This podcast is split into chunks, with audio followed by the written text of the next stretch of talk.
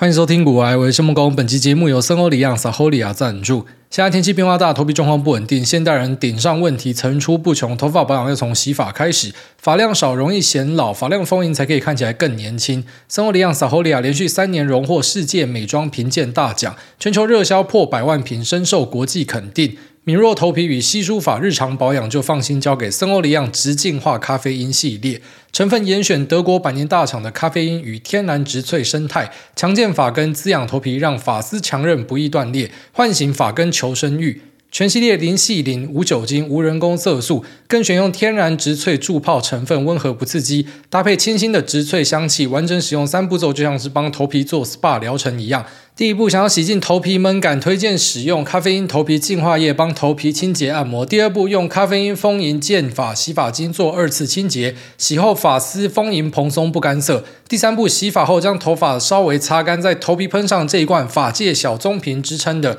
咖啡因生态养发液。那除了咖啡因之外，还添加了姜根、玻尿酸，为发根注入养分，活络调理头皮。使用直净化的整组保养，感觉你的发根会变得更加的强壮，求生欲超强。洗头发的时候也不会说什么排水孔全部都是妈头发。大家都知道本多忠胜，可是却不知道头发多才显年轻，头发稀疏扁塌就会看起来非常的老。但认真使用直净化系列保养之后呢，发根比较挺立，看起来就像是发量大户。拥有强健丰盈的头发，在外形上无疑就是人生胜利组。那现在购买森欧黎漾直净化咖啡因丰盈养发组，一组里面会有净化液、洗发精跟健发必备的养发液各一瓶。即日起到森欧黎漾官网购买，输入股癌专属的折扣码 G O O A Y E，享最高两百五十元的折扣。五月十五号之前再享 Line Pay 最高十八趴的回馈。某某虾皮都可以购买。那如果想要赶快试看看，不想要等网购，在你家楼下的屈臣氏也可以买得到直净化咖啡因洗发精跟养发液的哦。更多详情可以看我们的资讯栏这边提供给所有需要的朋友们。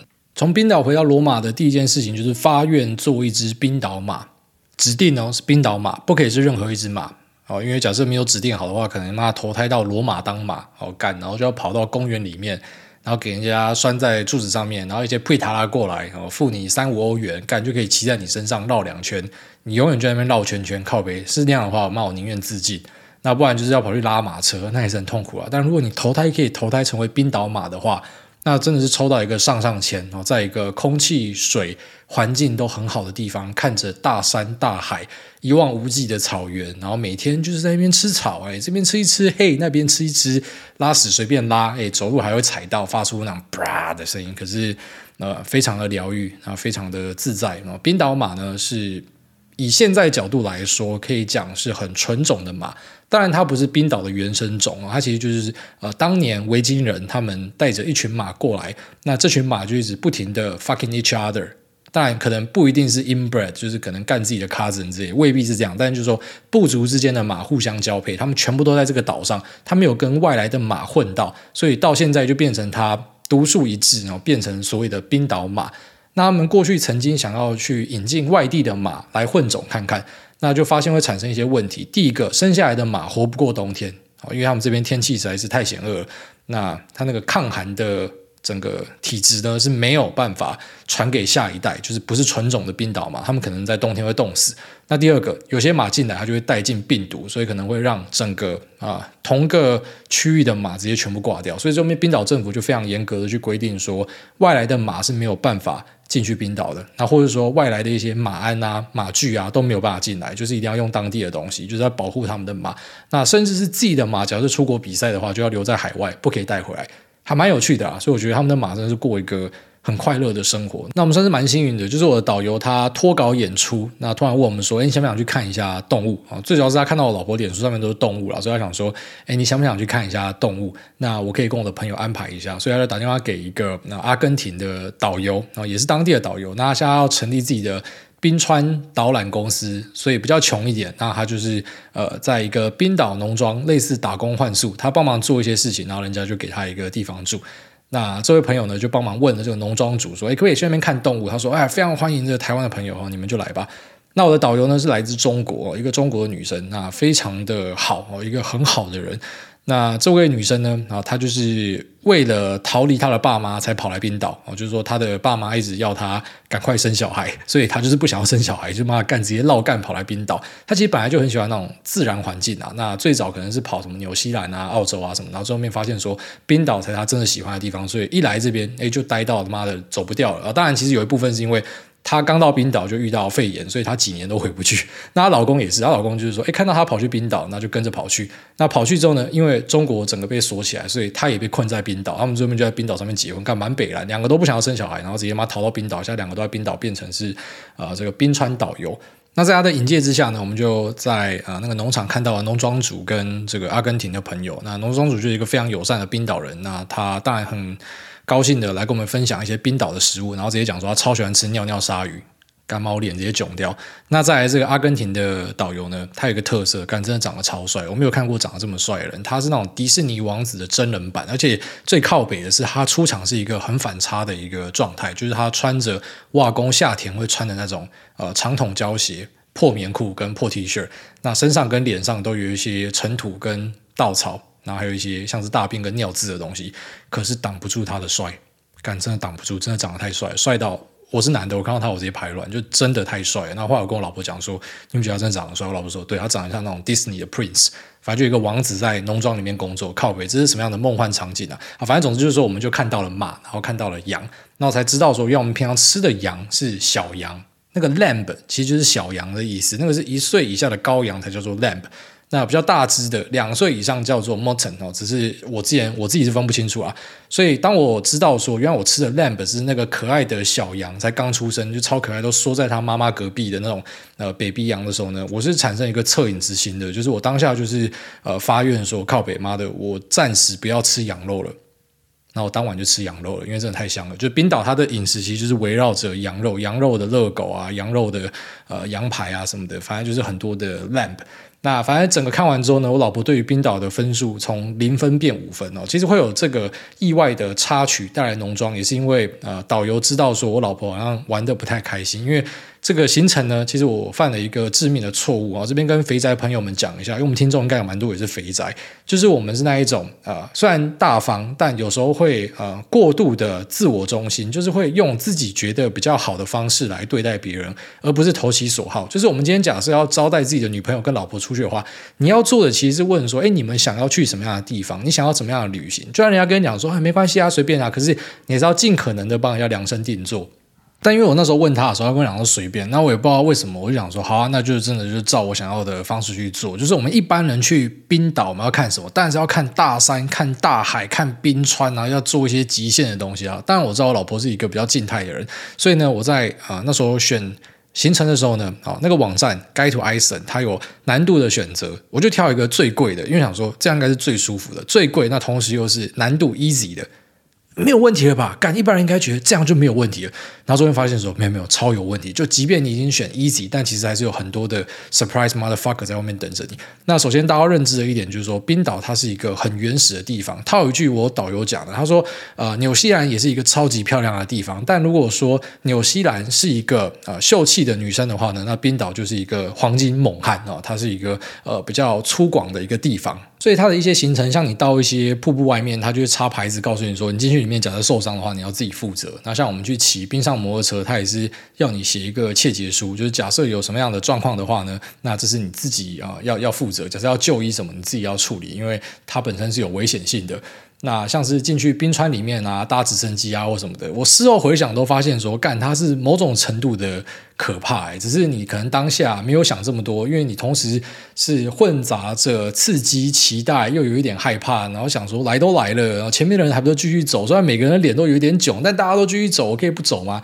那我老婆就是一个比较不一样的人，她就是不爽走，就不要走，她觉得很可怕，她开始哭，哈，直接现场开哭，然后就说她不要走了啊，我就不想丢下她，我最后就跟她一起放弃，所以那个冰川我们就没有进到里面，因为光是走进去的路就有够可怕的，先是要先走过一个类似那种黑色沙漠的东西，然后它旁边是流沙，所以你要跟着它走，你没有跟它走，你可能会掉进去流沙里面。那再换上冰爪之后呢，那个冰面是很滑的，而且它不是平整，它是那种斜斜的。你是在登山的，那最后面还要走一些便桥，还要拉一些绳索，干，那真的不是一般人可以做的东西啊。那特别现在又是他们的夏天，虽然讲是夏天，但实际上就是十度，还是有雪，但是那个雪是在融的，所以你看到呃那个便桥下面呢，就是可能有一个五六公尺深的那种小溪谷的感觉，然后那种冰川水用超快速度冲下去。你想说靠北，如果我这边掉下去的话，我应该直接挂掉。我没有摔死，应该直接冻死。就那拉不上来，你这掉下去，你一定卡住，你一定拉不上来啊。那你就要在这样的环境里面这样一直往里面走，你就发现说，哎，大家都好像没有在怕，但事后回想，这有点可怕，所以我觉得我老婆的那种担忧是真的。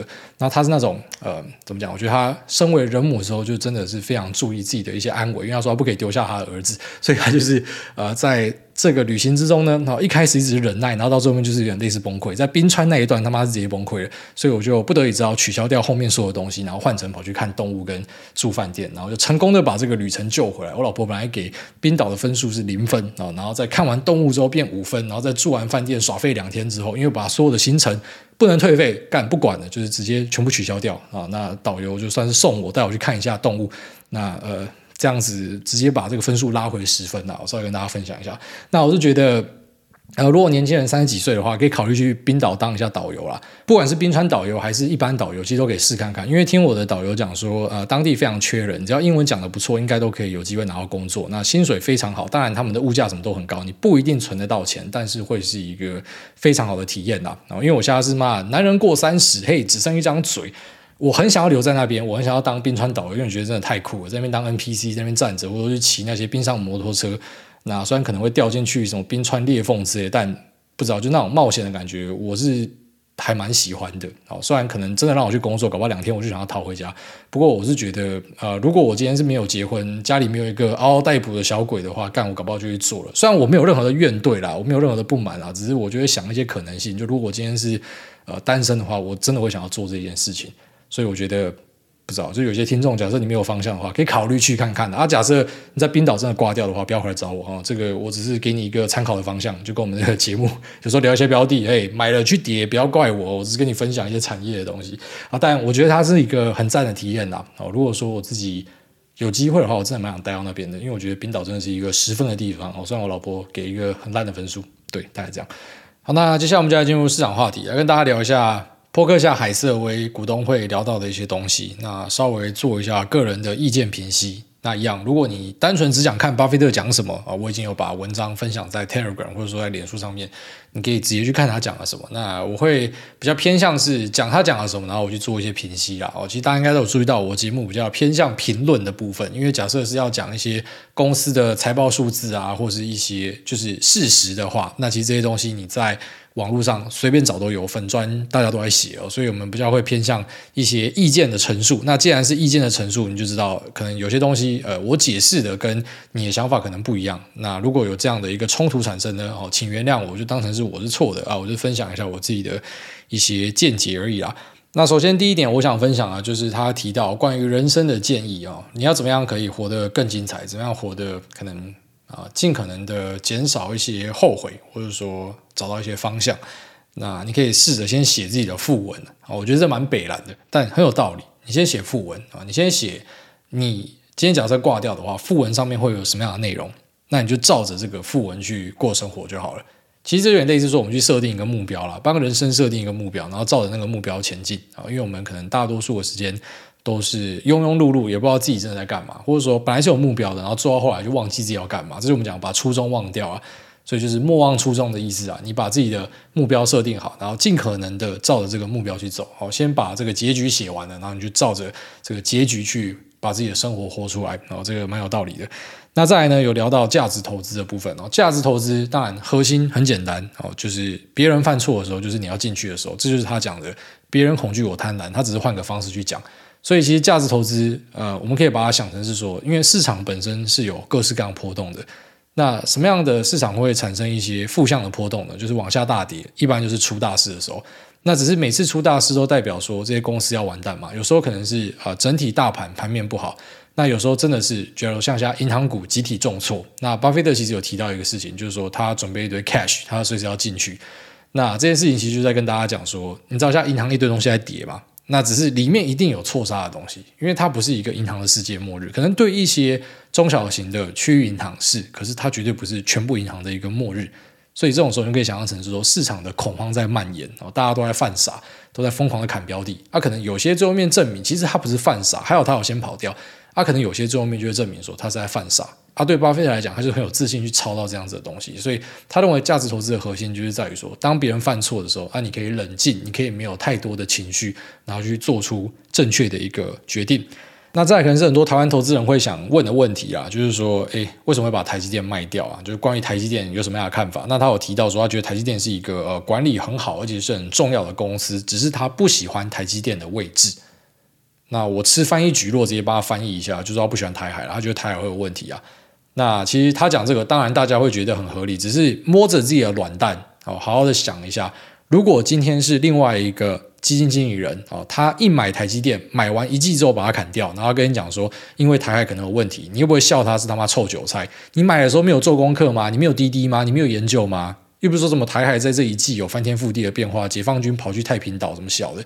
就当然，习近平他本来就是一直有动作，这不是新鲜事。所以过去这一季，他并没有什么样的翻天覆地的行为，然后让可能整体的局势改变。其实台湾一直以来都是被威胁的状态。那除非你巴菲特是有收到一些你知道消息，有利人士呃的一些 tip，那跟你讲说可能要出状况，不然真的难以解释你为什么买了马上卖掉。就如果是因为地缘的话，那你一开始为什么会买？又不是说什么台海的问题是这一两天才产生的。所以我也不知道地址他，我一直说，假设我是他朋友的话，我一定会跟他讲说，利息也攻杀小，然后再来就是因为他不喜欢台海，可是你跑去买日本，这个也怪怪的啊。因为怎么讲，也可能是我们自己生活在这边，我们知道，就假设今天台海出问题，好，你说美国做壁上观，好，这还有可能，虽然几率也不高，但日本要做壁上观很难啊，韩国要做壁上观很难啊。如果这个区域真的动起来，是大家都会动荡啊，所以他在日本的资产一定也会受到伤害。那只是为什么你觉得台海不能投，然后日本就可以投，就就怪怪的。虽然他在日本的投资，老实讲是相对安全，因为他是做一个 carry trade，他是借日元去投，所以他某种程度上是有受到保护。不过我觉得整个论述，我认为是串不起来的。好，但我们想，我们就先听他讲的，就是啊，他觉得是有风险的问题，所以可能真的是他一时间没有想清楚，或者说不知道他在过去一季他。有什么样的征兆让他觉得一切都不一样了？我知道有很多的八粉一定会举例说，过去一季有什么样的东西，因为这些东西我们都知道。只是我意思是说，台海不是一直以来都是有一直这种威胁或者说文攻武吓的新状况产生吗？它不是说什么啊、只有在过去一季有这样子的状况。所以你在前面两三季你愿意买它，然后这一季突然卖掉，理由是台海的风险，可能就是一你越想越不对劲，二你当初没有滴滴清楚，你真的没有想清楚，三你可能有一些 tips。你有一些啊、可能有利人士给你的警告，那我觉得巴菲特可能不会是滴滴不清楚了，应该是比较偏向，就是越想越不对劲啊，可能觉得晚上睡不好之类的，然后或是他真的有收到一些消息啊，我会这样去看他。但其实、呃，不投台海，可是跑去投日本也是有点怪怪的。就是我觉得呃，整个东亚应该要包在一起看。假设真的发生战争的话，应该是大家都一起下去。好，但美国、欧洲股市一定也会有很重大的影响。只是东海绝对是正央了。那再来也有聊到呃，就是最近银行业的各式各样动荡哦。那呃，关于这个动荡呢，他认为说一些银行业的主管呢要被惩处啊，该罚的、该关的可能就要弄一下。然后再来呃，恐惧的心理它本身是会传染的。那这其实是老生常谈啊。那些股灾的发生不就是一堆人在砍部位吗？哦，虽然可能我们现在回头看过去的每一个股灾。不夸张，真的过去的每一个股灾哈，假设当时有进去，你都会想说，我赚翻了。可是为什么当时的人就是会拼命的砍？下个股灾出现的时候，为什么你就是会拼命的砍？因为这个恐惧是会传染的。呃，你不会觉得说什么下来我要减部位，你会觉得我应该要先赶快降低伤害砍掉。当然，这不是说你错，因为本来每个人就有自己的风控，只是我们要去明白一件事情，就是呃，恐惧这件事情，哦，它本身就像他讲，它是会传染，它是会放大的。那而且在现在的网络世界里面哦，因为我们消息传递的更快，所以当今天有各式各样的呃阴谋论或是一些 FUD 出来的时候，fear, uncertainty and doubt 啊，就是我们可能开始有一些怀疑，有一些不确定，有一些呃恐惧，那它是会加速去做反应的。所以可能过去的几对，相较于现在。应该是柔和很多，因为现在假设有一个人在网络上发出了某个讯息，那这个人又是有可信度的，应该挤兑是一瞬间就可以发生的，就像我们之前跟大家聊到呃一些美国小银行挤兑的问题一样哦，所以呃他认为这些银行业呢哈，有些人应该是要被抓出来电要处理的。然后最近其实包含说呃美国的一些有关机关其实就在调查说啊、有一些空军他们是恶意在放消息。有些公司明明没有问题，他们是故意出来放消息，然后去做空。所以呢，应该后面会抓几个人出来记起啊，大概这样。那再有聊到关于美元地位的问题啊，巴菲特认为说，美国不会失去全球准备货币的一个地位。那这个东西在最近很多人在讨论哦，就是说可能有些国家他考虑把一些结算货币换成人民币或杀小的，然后大家看到这个就说，呃，可能美元要被取代，就像是可能一两年前大家看到萨尔瓦多用比特币，然后开始说什么有些国家开始用比特币，美元要完蛋的啊。其实美元末日论者真的很多啦，而且它出现的频率之高。甚至不用用年来算，用季来算，就是每几季就会看到这样的一个论述出来。包含说什么美债的债务要碰到上限，这在过去也是发生好几次。那可能美债会违约，然后美元呢，啊，这个通膨会失控，所以大家对美元会失去信仰，可能会开始换成人民币结算，或是甚至是比特币本位什么。这个我们真的都听到，不要再听了啦。所以不是说这种事情不可能会发生，我相信有朝一日它会发生，只是就变成说，你知道你在预测一个东西的时候，就像我不可以预测说你会死掉，没有意义啊，干，每个人都会死掉啊，只是你什么时候会死掉，我们就知道说世界强权它就是有起起落落啊，一个强权起来之后它就会没落下去，以前可能是啊英国啊，英国完之后啊可能现在是美国啊，英国前面可能是什么荷兰啊、西班牙什么的，它本来就是这样循环下去的，所以你说美元会挂掉，当然会挂掉，这是什么时候？啊，你每年都喊说美元会挂掉，啊，你实际拿进去交易，就是你已经死了。你妈，你前面在空，你空到你空到这个美元真的爆炸前，你已经不知道破产几次了。所以时机点我觉得非常重要了。就是你说好，美元可能会失去它的地位，那什么时候会发生？你你每年喊是没有意义的。就像那个什么 Jeremy Grantham 每年都喊崩盘，他真的给他喊到，然后大家说他很准，我就觉得超白痴，因为他是每年都在喊。所以我自己觉得短期内应该是不会看到这样的状况了。那有一个重点的。呃，评估指南呢，就是通膨会不会控制住啊？因为如果今天通膨是完全失控，然后美元感觉就是疯狂在贬的话，啊，这个购买力疯狂下降的话，可能大家真的会对美元的地位产生一些问号，也不代表它马上要完蛋啊，只是可能它就是一个呃推倒啊、呃、整个股牌的第一步之类的。不过目前看起来就是说，哎，实质利率已经转正了嘛，然后通膨是有被打下去的，所以我觉得短期内应该是不会有呃美元被挑战的问题产生。你会看到，对，有些国家可能试着脱离美元，但是整体呃整个跑出去，然后不需要用到美元，我觉得是不会发生的。因为很简单的问题，今天打战的话，你要把钱换成哪一个国家的货币啊？假设你只能够躲在某一个国家的话，大多数人应该都会选美元。那或是你觉得世界上最强的军队在哪？大多数人应该都会选美国。所以光是这样子就决定了美元霸权的一个地位哦，这应该是难以改变。虽然美元霸权这件事情，呃，以一些角度来说，它确实是在收割全世界。我可以这样子讲，没错，就是说它呃疯狂的印钞，然后灌给大家之后，然后最后面它再把这个资产哦升息全部收回来，它它是在收割大家，没错，因为像是美国的消费，全世界帮他买单，但这个就是一个人家是强权，所以他可以这样做，就像老板。很昂虾，讲话很秋条，可是他就是老板，有点这样的一个味道了。所以我觉得我们还是要客观的去看这件事情，而不是抱持着太多，就是你可能想看美国陨落，所以你的那个判断就有点失准了。尽量不要放太多的情绪在里面。所以我认为他讲的这个是对的，就是美元应该是不会失去全球的货币地位，至少在短期内不会看到。那再来一些 Q&A 可能就跳过，像是人家问他说马斯克怎么样，我觉得。呃，包含说像马斯克这一题啊，还有谈 AI 这一题啊，蒙哥讲说什么呃 AI 人工智慧是很聪明，但是不会比这种什么传统的智慧好啊，或什么的，这个我是不认同啊。就像蒙哥可能讲一些科技的东西，我们会觉得，干你到底写公杀小，像他拿比亚迪跟特斯拉比，那就有点怪怪，因为比亚迪的出货它不是纯 EV。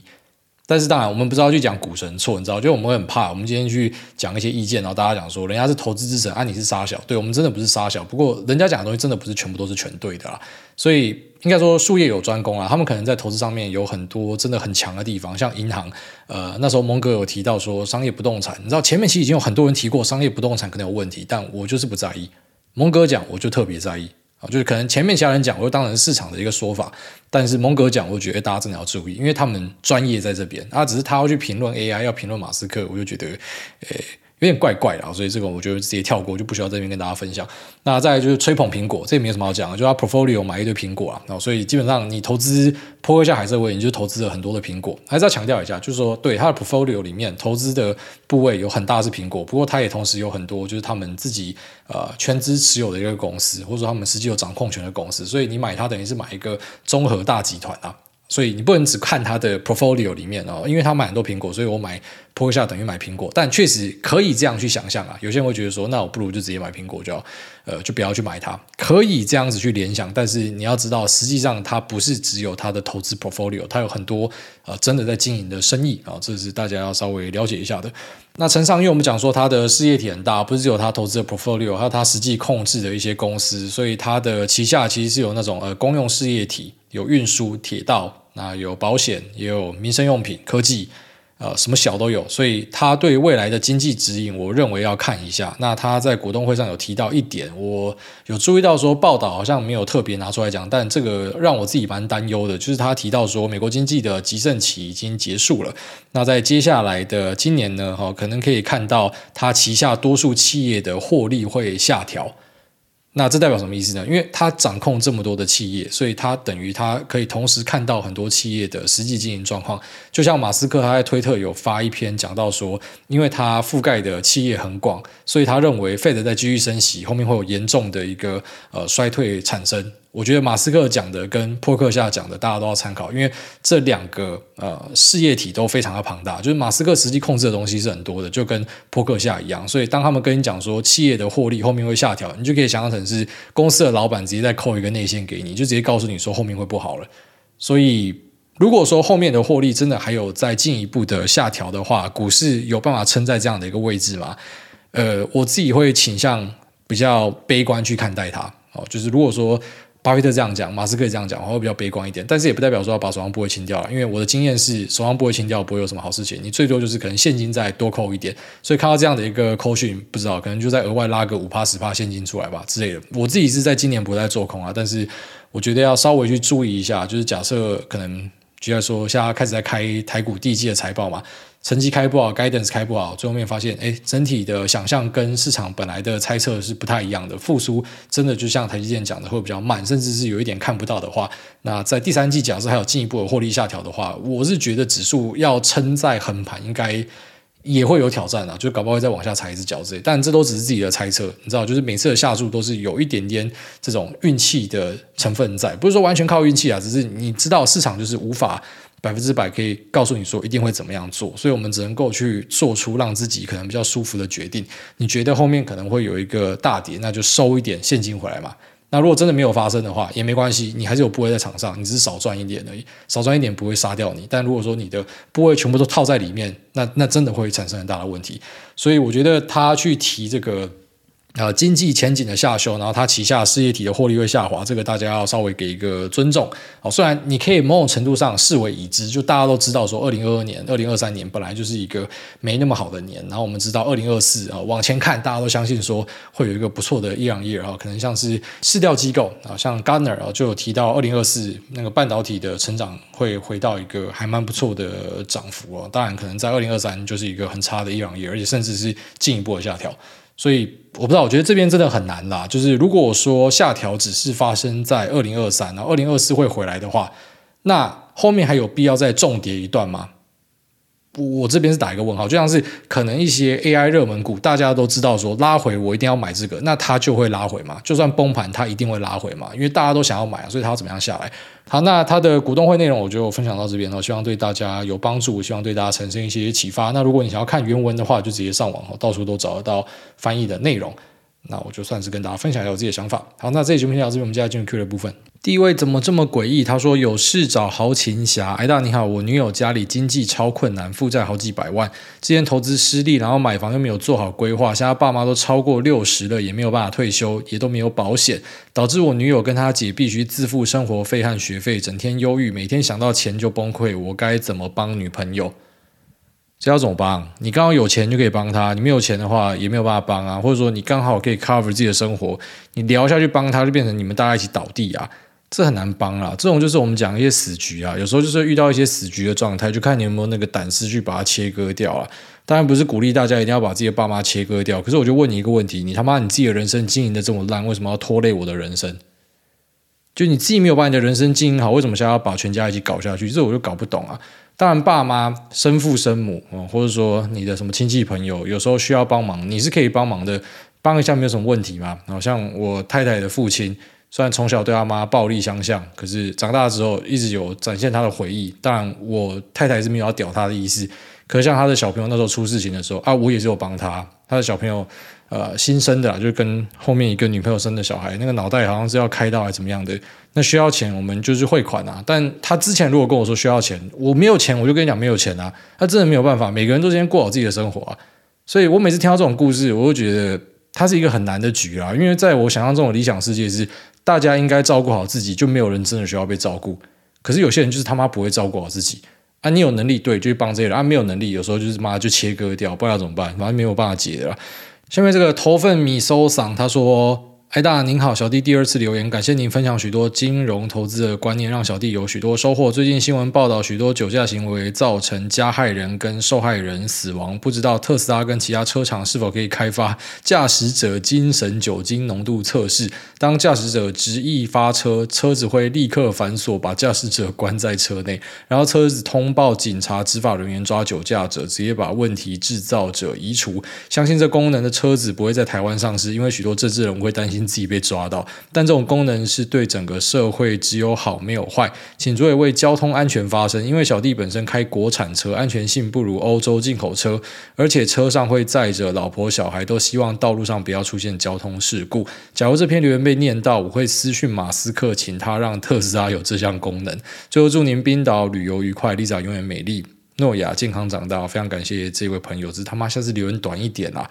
那这种功能有没有可能开启呢？以前我也跟你讲不可能，但自从特斯拉它装在呃驾驶舱的那个摄影机被大家发现之后呢，我是觉得什么事都有可能啊。就它会侦测说，哎，你是不是看起来想睡觉啊？你是不是开始这边度孤啊？还是什么小的？就是它那个镜头，当然它没有对外讲说到底它有什么样的功能，反正大家的推估就是说之后可能开启。FSD 的时候，他就用那个啊，当然不是说什么真的有人在后台看着你，但是电脑会去辨识说，哎，你是不是都没有动作，你是不是睡着？就像他的那个方向盘上，呃，你的手是要放着 FSD 才开。有些人就是挂配重嘛，但他其实也变聪明，你现在挂配重，他就会说你这个是配重，你那不是真的手，所以他叫你的手一定要放在上面。他有一些感测器，会不会有感测器啊？发现说你现在是有酒精浓度，然后叫你不要开车，诶，搞不好真的有机会看到。以前我也觉得是不可能，现在我真的觉得有可能。好吧，你就试着去许愿看看吧。那我觉得酒驾就是零容忍啊，但我之前不是跟大家分享过，在台湾一些立场啊、政治信仰啊，其实就是跟那种求神拜佛一样哦。大家站好队之后，就是妈的，不管你做什么，干你的懒觉永远都是香的。所以就看到一些酒驾仔啊，哦，真的是不管哪方阵营的酒驾仔，最近一直很多冒出来嘛。那酒驾之后，大家竟然在下面留言说叫他加油，诶，我看不懂诶，干鸟真的看不懂诶，是在加油三小？酒驾就是他妈一个零容忍的东西，干你娘！这些人他妈道德认知是有多低呀？到底为什么会去帮酒驾仔加油，然后跟你讲说下次不要再犯？酒驾是一个你绝对不能犯的东西，而且酒驾这个东西，它在台湾已经普遍到哦，就大家知道它就是一个天条，它是一个零容忍的东西。所以你会犯，你不要跟我讲说什么是不小心还是杀小的干东西红敢啊！然后那些去喊加油的，我就希望你是下一个被撞的。下面这个烟。零七一四，你的投资小帮手，贴心的营业员，然后下面留一堆有的没有的，想说加来讨论，这应该不是真的有白痴营业员跑来留言吧？我觉得这应该是冲康别人的啦，因为一般营业员他们都有基础的素养，他不可以这样子招揽客人，这是会出问题的。所以你不要乱冲康你的朋友，还是这其实也不是你的朋友，你随便在弄人家哦，尽量不要这样搞，因为这会出事情啊。哦，就是他们不可以随便去招揽客人，像是我自己的啊、呃、开头广告，假设什么券商什么，他们都是要去过审的。那个不是说什么你可以随便就对外找人，然后去推一些什么方案什么小的，是这样子。下面这个商培龙他说鼓励鼓励癌，谢谢癌大每周固定的分享。全癌大以前写的小说是什么类型的呢？接力棒，呃，都比较偏向一些。科幻惊悚的，我会写一些有的没有的东西，像以前有写过一些短文，是关于说什么有一台电梯可以直接通到月球之类的，就是往太空走的那个电梯，然后在过程中发生什么样的事情，然后不然像最近在写的是一个粉色西湖饭店，我刚好嘛我在冰岛住一个蓝色西湖饭店，那之为什么会写一个粉色西湖饭店，是因为呃我们在西班牙的时候呢，哈，我太太家隔壁。有一个饭店，那个饭店是一个差不多三四星级的饭店，其实还蛮鸟蛋的，但是是当地可能比较好的一个度假饭店。然后里面有几个餐厅，有一个 SPA，那门口就有一个超大的粉红色的西湖。那其实这个西湖呢，他们就是倒海水进来晒盐呐，哦，那晒出来盐是不是粉红色我不知道，但是那个湖看起来就是粉红色。那我就是写说有一个旅行者到这边，那他观察到有一个这个风姿绰约的女性，很漂亮的女生。嗯、皮肤很白，顶着一个大口红，然后坐在他的隔壁，就很莫名其妙。那吃饭嘛，桌子这么多，这个女的就偏要坐在他隔壁。那这个男的点什么呢？后来他偷瞄这个女生，那女生就点一模一样的东西。那之后他走回他房间的路上呢，他在贩卖机按了一些饮料跟饼干，然后就赶快进去他的房间里面啊。然后在关门之前呢，故意留一点门缝，偷看一下这个女生，因为他看到这个女生，她吃完呃也跟着他一起站起来。然后这女的走到贩卖机前面也点了一模一样的东西。然后之后他就开始觉得有点诡异，他就把门关起来。然后就先回一下讯息啊，他老板密他什么小的，然后之后后来一转身看一下猫眼，然后这个女的在门口盯着他看，反正就类似这样的东西。我也想写一些有点那种诡异、有点可怕的东西，那只是不会一开始就告诉你很可怕，就是它是一个很很奇怪的存在，类似说那种恐惧谷效应的感觉。呃，这个人有点像人，可是他又不太像人。我会写这样的东西，我也不知道写是干嘛，我就是那种自娱娱人啊。下面这个戊戌戌戌戌。戊戌，其实这个戊跟戌写久了，已经看起来不知道怎么样念它了。他说：“恐龙叫声，咦，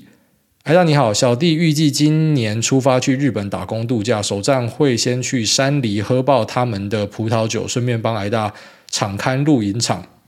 那希望艾大可以祝我一切顺利，还有想请艾大祝我可以找到跟摇曳露营里面的犬山葵，哇，亚麻色头发，眉毛长在刘海外面的那一个一样可爱的日本女友。那感谢艾大，另外也先预祝艾大六月六号生日快乐，打棒球每球都可以直接干在最远的网子上。好，非常感谢。那也祝你去日本顺利，然后可以找到一个可爱的日本女友啊！不要再祝我生日快乐了。虽然你记得我生日的日期，我蛮感动的，但是，嗯，你知道，就人过三十岁之后，我不知道是我还是大家都这样，但就真的很不想过生日。老实讲，一想到生日就开始觉得很害怕。像我今年就要三十一岁了，虽然三十一岁，你说好像老也没有很老，你说年轻也不年轻，就是准备要迈入中年的感觉。每次过生日就觉得干，我是不是今年又无所成就，什么小都没有做好那种感觉，所以真的还蛮不想过生日的。就因为这个不吃早餐，他说：“最安，我想跟你分享一则故事。我朋友钓到一只小鱼，理当要将鱼放生，但我朋友对鱼产生情愫，选择将鱼放进内裤，因为鱼鳞摩擦，然后射了，最后鱼死在下体。”回家后想对鱼负责，于是将鱼尸藏在冰箱，会不定时来个鱼水之欢。几周后，腐败气味散开在家中。那最终他家人发现，将鱼丢掉。我朋友因此得到分离焦虑症。我该怎么帮他妈？请作为开始，你他妈先帮你自己啊！我觉得你要看医生。下面的这个阿满优他说：S 叉叉 G 百货公司楼管。嗨，艾大你好，第一次留言，想请问，已经到了适婚年龄，但是一直找不到适合的对象，内心很焦虑，觉得自己是不是要孤独终老了？身高有一百八十，有车有钱有房无贷款，但就是遇不到适合的人，常常很焦虑，睡不着，怎么办？那另外问，现在手上有大概五百万的闲钱，去年股灾惨赔一百多万，航运赚的全吐光了，白忙一场，让我很头痛。要等下一波股灾再来分批买吗？还是买金融股？请聪明决定的你帮我解答。好，这个不知道在公三小，他说一百八有车有钱有房没贷款，然后没有人要，那就代表你应该是有很大的问题啊。因为今天假设是他妈一条香蕉哦，干就是真的是他妈一条香蕉，长得跟香蕉一模一样。那他有这样的条件，他应该随便也都找得到女朋友。啊，也不一定是说一定是你有问题啊，可能就是有些人标准比较高，搞不好你就是那个标准比较高的，所以你就觉得没有人配得上你。那可能你就是真的要孤独终老了哦，可能跟上面那个一样，去不知道他他是想找一个像摇曳露营里面的女生当女友，你搞不好就直接找那个摇曳露营的女生，然后买她的公仔回来当女友，可以可以考虑看看。那再来就是说，呃，下一波股灾分批买还是买金融股哦？其实等股灾这种东西在。呃，至少以近年的行情来看，好像变成一个蛮合理的选择，因为他妈每两年就一个股灾，真的是每两年就崩一次，所以等看看好像不是一个不能做的事情。但如果你一两年前问我，我会觉得尽量不要等啊，因为这股灾搞不好你下次等是五年之后，而且它不一定会崩到你想要的位置，所以就算它崩下来，还是比你可能最早开始等的时候来得高，它没有崩回你的原点，那、你就是他妈一辈子都不会买股票，这是比较尴尬一点。那。呃，分批买嘛，买什么？我不知道你要买什么。那金融股不知道，就是不是我会喜欢的东西啊。但当然，市面上有很多人在分析金融股，你有兴趣可以去看。只是我相信，最近美国的很多小银行爆炸，应该会给大家一个警示的效果啊。虽然很多人会讲说啊，那个银行是小的，台湾一些银行是大到不能倒的，没有。那些虽然我们叫它小银行，但是其实它的这个资产的量是还蛮大的哦。它其实不是真正的那种小小银行，所以我是觉得，呃，金融股要买的话，自己真的要要小心啊，因为这是我一直在讲的观念，就是你可以存股啊，你也可以存金融股啊，只是你压一支，你就要想，像美国一些艺人啊，他他压那些金融股，干他家血本无归，妈出去演讲那边爆哭一顿的。会有这样的状况啦，然后当然你不管是金融股啦，你压任何一支标的，你 all in 就是会有可能这样的一个情形，所以我一直都是主张适当分散会比较好。虽然这可能就跟我们开头分享的那两个老人家不一样，那两个老人家是主张你根本不要分散，你要 all in 重压，可是那可能是因为人家的能力很好，而且他是有办法盯着东西，然后他是有一些人脉可以 check，所以他会讲这样子的话。应该说每个人条件不一样，但我觉得大多数一般人你是要有一点资产配置的观念会比较好一些。那只是我看不懂的是，他内文又写到说他是去冲航运的，然后又提到要分批买，然后又金融股，就是我是包含在攻杀小，你是什么小都要，然后你又不知道自己要什么，就有点那种。我之前不是在 Q&A 跟大家讲过，我们当男生要怎么样？我们不要猥亵哦，做人不要猥亵，买股票就是试驾敲，不要那边挂单，嘿，往下再测两档，呃，我看到它往下，我再往下测两档。那个是很重要的一件事情啦，你不要去计较那种小小的东西，做人要有一点那种 keep 要拿出来哈，不要给人家感感觉到那种就是畏畏缩缩的啊，就是我们讲话就讲话，就直说，你到底要干嘛就直讲啊，你到底现在想要做什么就直接去做，懒觉要甩就直接甩出来，不要说什么蛋蛋就露半颗出来，然后剩下的一组就妈挂在里面不好看的。我下面这个赞很大，他说第十一次留言，拜托这里啦。括号留第十一次，挨大好。首先先浓缩吹捧跟赞叹，那以下简要。挨大节目让人家清楚认识到专业，外人看起来总觉得括号酸民啊，不就那样而已。像卖鸡排容易啊，设计师挥两笔就坑钱啊，啊股票不就点点点 等等的。那神奇的是，有些人渐渐社会化，尊重专业后，却仍不认为股票是一回事，要么觉得自己厉害，要么就别人靠赛。我节目越听越确认自己没有专业，更没有运气。回头过好本分，投资就放给大盘。那另外，最近忙 Chat GPT 有关的论文，分享一个 Chat GPT 在外语上的应用影片。YT 搜寻外语小秘书，那相信可以让更多人知道 AI 可以带来的帮助。以上，谢谢挨大。好，OK，那感谢你的推荐，我再找来看。那我自己对于，因为你现在讲到 Chat GPT 跟外语嘛，其实我对某个应用是感到很兴奋，就是说有朝一日我们可以。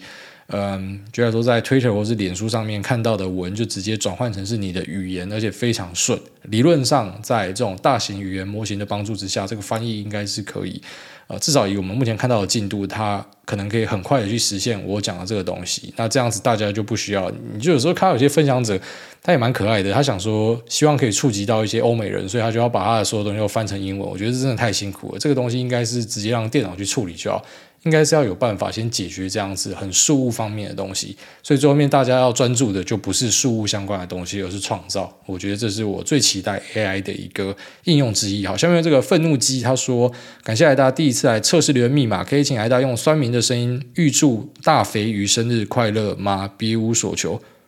大肥鱼生日快乐。”然后，下面这个苦海小商人他说：“发哥快起秋了。”那哎大你好，听您的节目也两年多，矫正我的股票观念真是受益良多。之前身边朋友加入 FB 社团富豪居，看到每天都有人贴赚钱的文，那最后忍不住花十几万去报名他的股票课程，照着课程内容去追标股买卖，一开始果然有赚钱，以为从此就要财富自由了。那结果后来方法失灵，赔光积蓄，现在又看到富豪居社团近期 po 球类运动下注赚钱的贴文。又想花大钱去报名球类课程，请问挨大，我该怎么样劝阻我朋友？不知道，这不用劝啊，就他喜欢，他要怎么花钱就让他去啊，人家也不会劝你说什么手游要少氪几单啊，你知道吗？所以我有时候是觉得大家都太在意别人的事情，然后没有把自己的东西顾好。像我就不太屌别人到底要怎么想哦，别人想要去红干就去红干，抱持这样的心态会比较健康，也比较快乐，真的。好，下面这个让我抽到周嘟嘟吧，然后这个留言太多跳过，下面这个。Godfox 二 K 三他说 CHAS 归零，请问主要怎么样避免买到 CBAS 归零的窘境哦？他在问那个 CBAS，那什么东西是 CBAS 呢？Convertible Bond Asset Swap，它是一个可转债选择权，就是说把 CB 拆出来。然后变成一个债券，然后跟一个 CBAS，那你说要怎么样避免归零的窘境？不知道这种东西，它就是一个选择权啊，选择权就是没有弄好，它就是要归零啊，所以它本来就是一个比较进阶的工具啊。就是你是有风险会归零的，而且可能风险还不低。所以当然你要去注意一下它的到期日、履约价，然后你要有相当程度它会摸到，你就可以用这个当成是一个放大杠杆的工具。可是要怎么样避免不归零呢？不是啊，你你不归零的话，你放到到期不会归零，就是你会赚嘛。如果说你可以每一笔都不归零的话，代表看你眼光之准啊，那你应该要他妈下大注啊。所以呃没有办法告诉你说要怎么样不归零，可能就是你去买 CB 就不会归零啊。因为 CB 它的本质上就是一个债券在那边嘛，可是如果你把它变成是 CBAS 这种拆出来的呃资产交换的衍生金融品，它就是一个会归零的选择权啊。下面这个收听的时候都戴着耳罩塞耳机偷听，每集都收听的观众，希望大家可以分享。爱尔兰注册的指数型 ETF 看法吗？自己有购入一笔累积型的追踪标普五百 ETF，想要避开每股三十趴的税务，但是去年跌到谷底，后来复苏的股价好像就没有配发型的 ETF 来的明显。请问累积的股息都到哪里去了呢？好，那你问的这种诶累积型的商品呢，它就是直接把这个息自动帮你再投入进去，所以简单讲就是说，你就把它想象成是它配息给你，然后你直接再去买这个标的。所以，如果说它已经有呃再投入进去，那它还是脱钩，而且它脱钩是呃像你讲的，可能反弹比那种配发型的来的差，那可能就是有追踪误差的存在哦。那当然，这个商品你到底是讲哪一支我不知道，但一般来说会有脱钩的状况哦。要么就是可能第一个就是因为它本身是有自带杠杆，或者说它是有股息再投入，这会造成脱钩。那只是股息在投入，理论上这个脱钩应该是要往好的方向去。但如果它是跑输本来的商品的话，那可能就是有追踪误差的问题哦。这是我初步的一个判断。好，那下面这个三三步入他说优质节目赞赞啊，非常感谢。下面这个。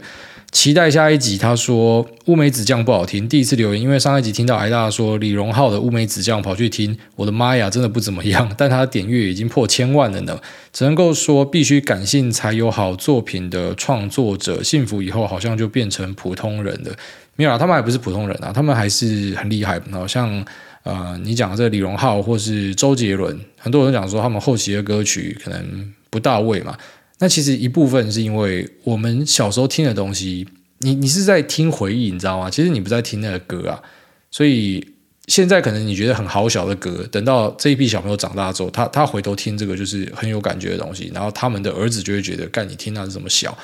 一代一代都是这样子。那其实像这些才子们呢，他们呃，瘦死的骆驼比马大了，就他再怎么样，他都是很有才华，只是可能他的曲已经没有办法像以前那样打动别人。那我觉得最追根究底就是你真的要苦啦，要穷，或者说要难受，或者是真的在内心有很多的纠结，也不一定说物质上要很差，有些可能是那种富家子哦，有一些有名的历史上的作家画家可能是富家子弟，但是他内心戏很多，反正你就是要有某种程度的纠结，不管是物质上的、心理上的，你才可以去做出一些。我觉得扣到人家的作品啊，哦，是是是这样子啊，我认为。下面这个行走的农药，他说我妈跟我的男友的朋友在网恋，最近我妈好像跟一个外国人网恋，经常叫我帮她翻译英文。啊，然后我的男朋友的男性朋友好像也在跟外国妹子搞暧昧，也经常找我当狗头军师兼翻译。昨天他们决定约出来见面，然后选了一间星巴克，想说认识一下，随便聊聊。结果等我们坐好位置之后，我妈从门口走了进来，然后坐在我们对面。那这时候我才意识到事情的严重性，原来两个台湾人都在假装自己是外国人搞网恋。那重点是两个人都找我做军师兼翻译，就害大家遇到这样的局要怎么样解？P.S. 我爸妈没有分局，也没有离婚。那我跟我男友感情也很好，没有考虑到四 P。你果然是行走的农药啊！你到底在攻杀小啊？这意思就是说，不是因为你妈，然后跟你男友的朋友都谎称自己是老外，然后再钓别人，这就是我们讲 catfish 啊，就是放一个不是你的照片，然后假装是自己嘛。啊！可是你假装自己是老外，然后你还愿意跟人家出来见面，露你的真脸，然后让人家知道说你不是老外，所以他们其实都是来戳的吧？就是不然说你老妈跟你男友的朋友，他们其实都是来恶搞的，只是没有想到就是棋逢对手啊，两个刚好都搞到那个对方是那种妈的，我也是来搞人的，就有点类似说那种你今天打楼，我已经摆明说我进去是要戳的啊，那安妮一出场直接把。全身的东西卖光，然后换成什么六个鞋子，然后讲自己是蜈蚣之类的。然后你发现你的队友看到你变蜈蚣之后，他们没有生气，他们也会去把东西又卖掉，然后放六个鞋子，说自己是蜈蚣，类似这样子。就是你你遇到跟你是他妈同个圈子的人，比较像是这样子啊。不然我我不懂他们家在在干嘛。下面这个。海军墨色他说五星吹到喷出来，相隔两年再度留言。那最近都潜水听完，但是那个育儿三宝奶罩真的是让我笑到断气，不留言不行。这样知道 Lisa 最近的选股绩效怎么样？祝挨大绩效爆表，Lisa 永远美丽，对吧？健康可爱，臭继续干你娘掰。然后非常感谢，不是啊，他被我压在地上怒屌一顿啊。其实简单来讲就是说，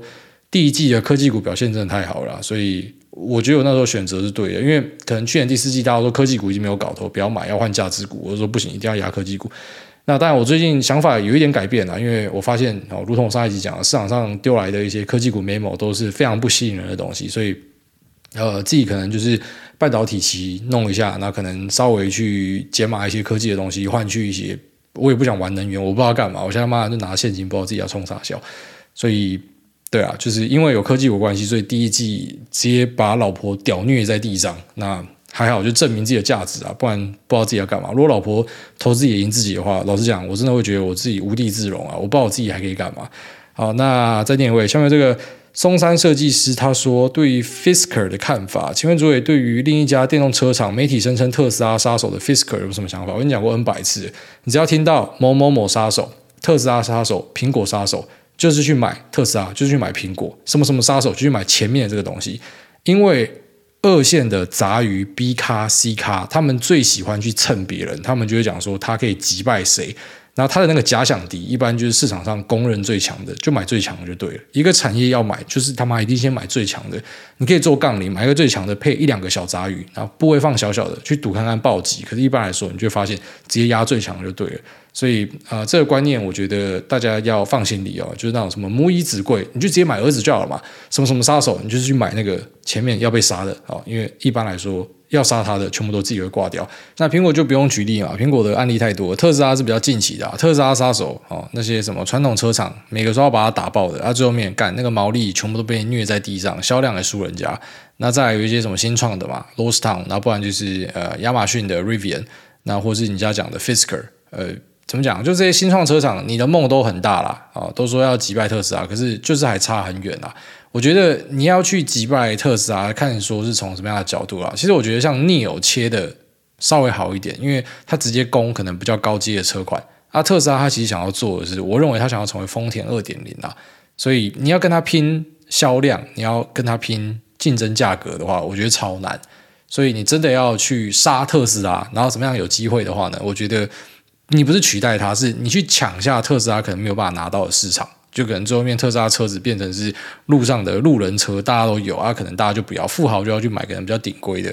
那也不能说他是特斯拉杀手，就是说那个市场取向不一样。只是你说会不会在短时间内看到一个车厂跑出来，然后它呃跟特斯拉一样，那个超级可怕的 year on ear 的产量成长性，然后跟销量成长性，我是觉得比较困难哦。它不会凭空就生出来，就是说你做 prototype 都很简单呐，可是量产是最大的挑战。好，大家讲，那这里面。